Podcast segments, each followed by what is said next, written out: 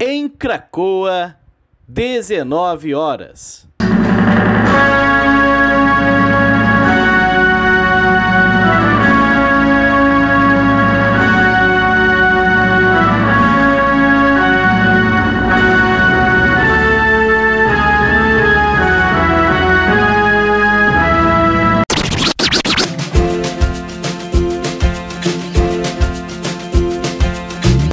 Começa agora a Voz das HQs.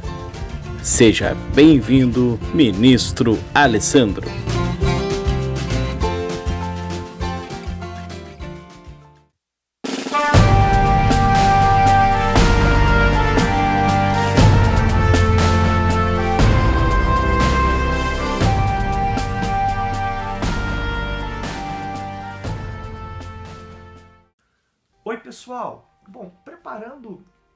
Vídeo de hoje, que é sobre esse quadrinho aqui, ó, Crise de Identidade, eu me peguei pensando de uma frase famosa do escritor argentino Jorge Luiz Borges. Ele dizia o seguinte, né, quando perguntado sobre sua vida de leitor, né, ele dizia: li pouco, reli muito. E preparando isso aqui, eu fiquei pensando que eu acabo agindo da, da maneira contrária. Eu leio muito e releio pouco.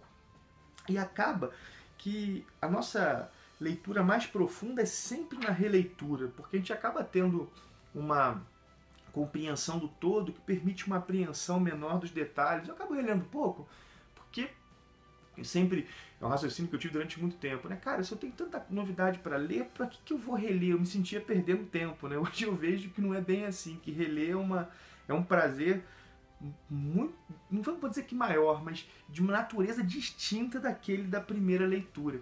Por que, que eu tô falando tudo isso? Né? Porque eu, eu li Crise de Identidade quando saiu lá em 2005. Eu lembro muito bem da data por alguns motivos. Eu tenho a memória péssima, para data então é horrível. Mas primeiro que essa história me marcou muito, e segundo que o ano de 2005 foi um ano muito marcante para mim. Eu passei na prova do mestrado, eu comecei a namorar aquela que hoje é minha esposa. Então eu lembro bem assim dessa história na época, né? Porque tá ligado a acontecimentos que são importantes para minha trajetória. Li lá em 2005 e eu ficava muito empolgado com cada número, cara. Eu gostava, não saiu encadernado logo de cara, saiu a minissérie. Eu ficava, eu gostava, gostava muito de cada edição, né? Eu lembro que eu até dava uma contrariando o hábito, né? Eu reli um pouquinho as edições, eu gostava muito assim. E o seguinte, relendo agora, eu fiquei até falei, cara, será que vai me empolgar do mesmo jeito? Agora eu já sei de tudo, já sei do mistério, cara, e eu fiquei tão empolgado quanto, talvez por motivos diferentes. A primeira edição, a minissérie em sete partes, ela é um primor, cara. É, uma, é muito bem contada. É muito legal mesmo. E ainda mais eu tendo a noção do que vai acontecer. Ela é escrita pelo Brad Meltzer, que era um escritor, acredito que seja ainda, escritor de romances, que fez isso aqui, escreveu Arqueiro Verde, escreveu outros, mais uns dois arcos pra, da Liga da Justiça, é pelo menos o que eu lembro do que ele escreveu. E desenhada pelo Rex Morales. Crise de identidade é o que eu chamo de a maior crise da Liga da Justiça. Por isso o título do vídeo. Mas, pô, peraí, teve a crise das infinitas terras, que envolveu não só o universo, o multiverso, teve a crise final. Por que a crise de identidade é a maior das crises? Por todas essas crises lidavam com adversários externos, por maiores que eles fossem, por mais poderosos que eles fossem. Na crise de identidade, o drama é interno. Tem uma situação interna que desencadeia, externa que desencadeia a coisa, mas aqui é a própria essência dos super-heróis que está sendo problematizada. né? É, o- a própria identidade, para usar o título da, da série, que está sendo colocada em xeque. Aqui nós. a- o o próprio, vamos colocar assim, o que define a Liga da Justiça é discutido. Né? Se fala muito sobre o efeito Watchmen, né? como é que o Watchmen e também o Cavaleiro das Trevas trouxeram elementos mais sombrios para os quadrinhos de super-heróis. E crise de identidade, a gente pode dizer que isso foi levado ao coração do universo DC. Aqueles personagens icônicos, né? Aqui nós temos uma certa, realmente, um momento de desconstrução dos heróis, ou de certa visão dos heróis que nós temos, né? Bom, o seguinte, o- várias histórias, quando são lançadas, dizem assim, a partir daqui nada mais será o mesmo. Eu acredito que crise de identidade realmente teve um efeito parecido com isso. Né? Não é que nunca mais as coisas foram da mesma maneira. Né? Tanto que hoje a DC está tentando voltar ou lidar de maneira diferente com seus heróis. Mas ela realmente foi um ponto de mudança.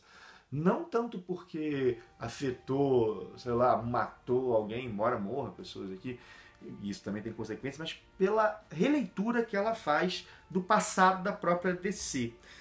Vamos a uma, a uma sinopse. Ah, antes disso, né? Eu falei a releitura do passado, que é importante, porque não é só o futuro da DC que não foi mais o mesmo. O passado também mudou.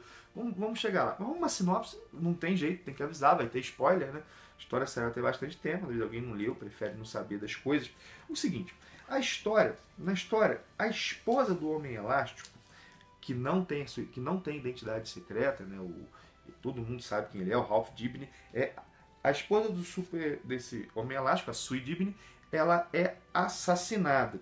E isso ocorreu após uma sequência narrativa muito bacana, onde o Brad Meltzer mostra como é que o relacionamento dos dois era legal, como é que ela todo ano programava um, um aniversário diferente para ele, e ele é, ele é um grande detetive, ele sempre descobria, esse ano ela estava querendo fazer a festa meses antes para ele não descobrir, e como é que ele sempre fingia surpresa para porque ela ele dizia, ela tem esse trabalho todo, por que, que eu vou tirar isso, né? E ela sabia que ele sabia, os, amigos, os dois fingiam um para agradar o outro, é muito legal a forma que o relacionamento dos dois é, é mostrada, né?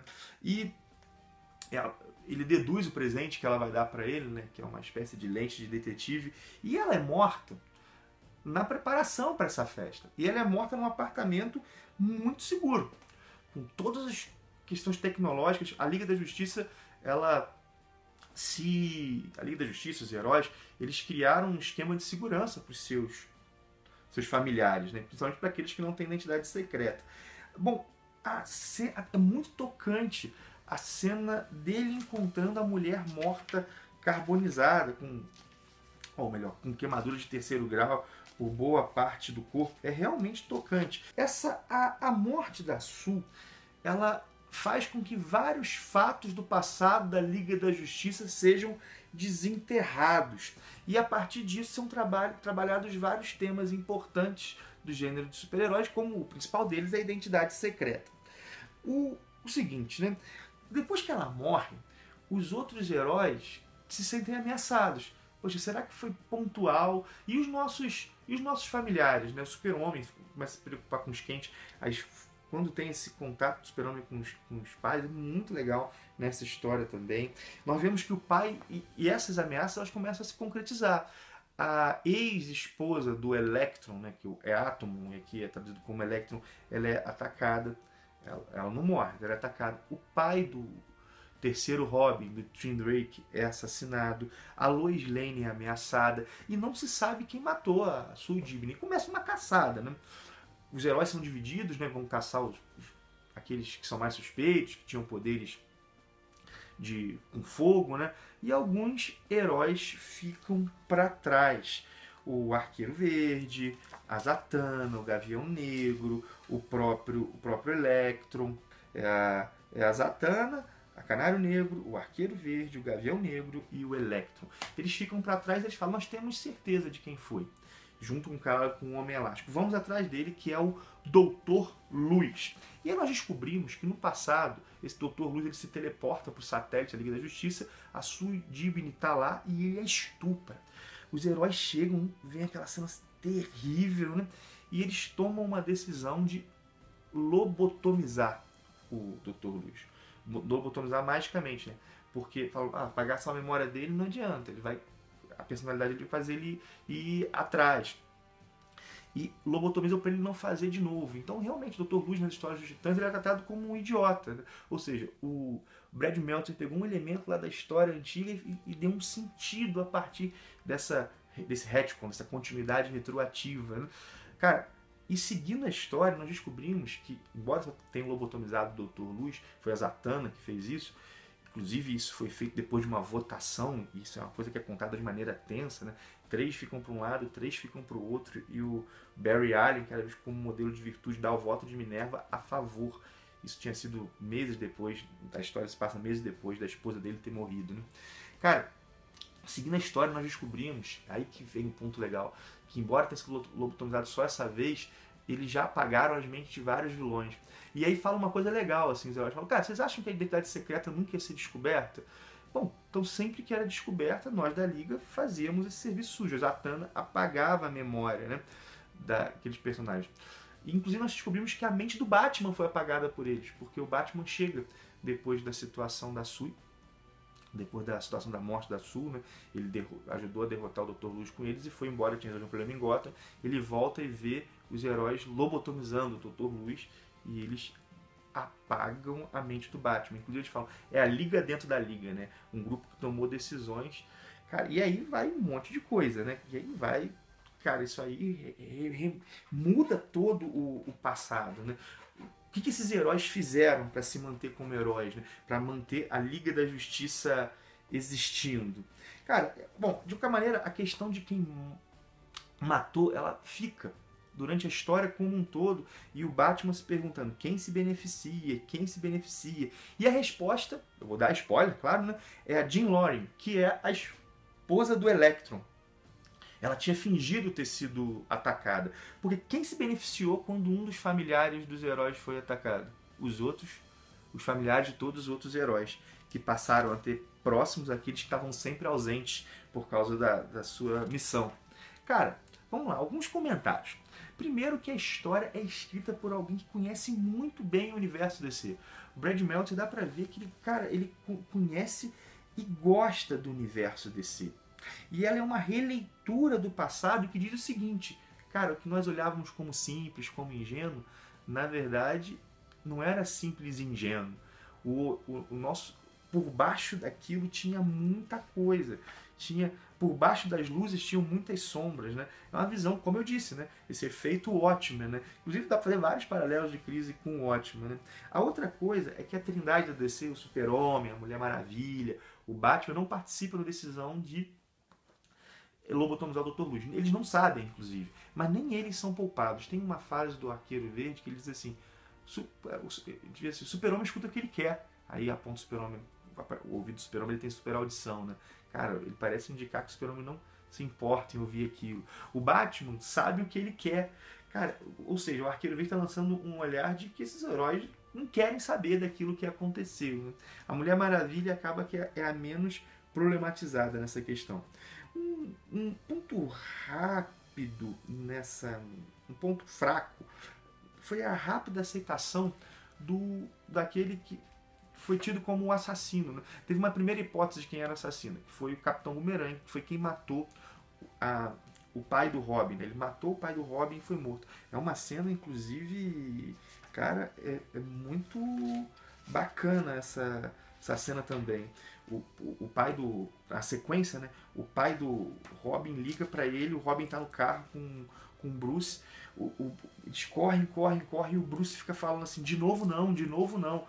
Afinal de contas, o Bruce lembra da morte do tanto do, dos pais dele quanto dos pais de Dick Grayson, que foi o primeiro Robin. A carga dramática da história realmente é muito maneira. Mas como eu estava dizendo, um ponto fraco foi a, a rápida aceitação de que esse Capitão Boomerang tinha sido o assassino. Ele, na verdade, depois vai descobrir que ele foi contratado através de um intermediário pela Jean Lorry. Sabe por quê? Porque ele não teria como entrar naquele primeiro apartamento. Né? E, os, e vários heróis aceitam muito rapidamente isso. O Batman não. Mas assim, é, é um, foi uma forçaçãozinha de barra numa grande história. Né? O Batman ele continua falando, não, quem se beneficia?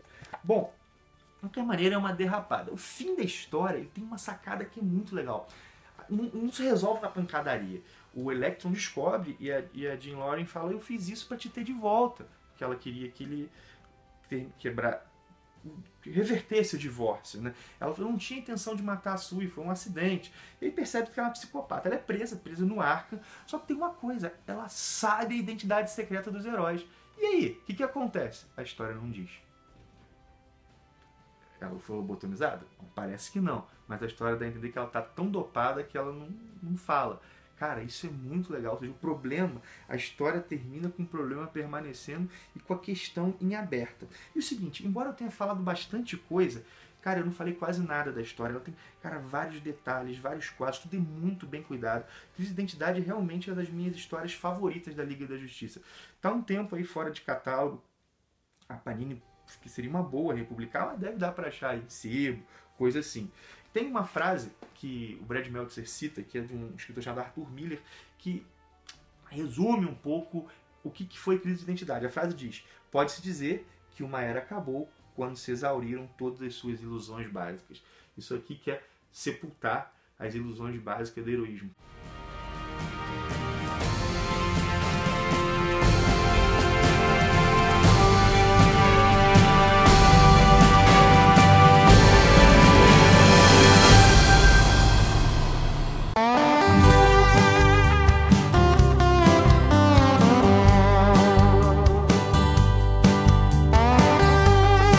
Você ouviu A Voz das HQs, um produto do Ministério dos Quadrinhos.